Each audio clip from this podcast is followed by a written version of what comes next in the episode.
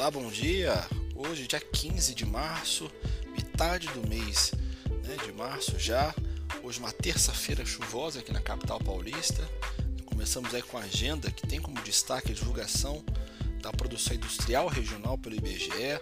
Lá fora, o destaque para o índice de preços ao produtor, o PPI americano, né, e para o relatório mensal da OPEP e para o discurso também da presidente do Banco Central Europeu, a Lagarde, né, no 31º Summit Econômico de Welch, e depois de assustar os mercados globais com o um novo lockdown aí para enfrentar o aumento dos casos de Covid, a China surpreendeu hoje com dados fortes da produção industrial e vendas no varejo. Né? Os números bem acima do esperado podem estimular a recuperação das commodities.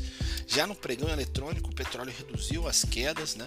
No cenário de guerra, serão retomadas nesta manhã as conversas entre os representantes russos e os ucranianos, vistas como promissoras. Tá?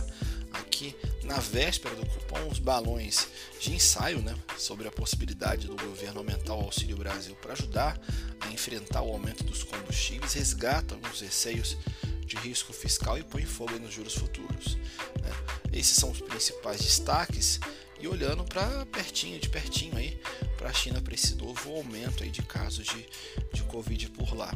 Qualquer coisa eu volto com vocês aí durante o dia ou se não no final do dia, no fechamento de mercado. Até mais!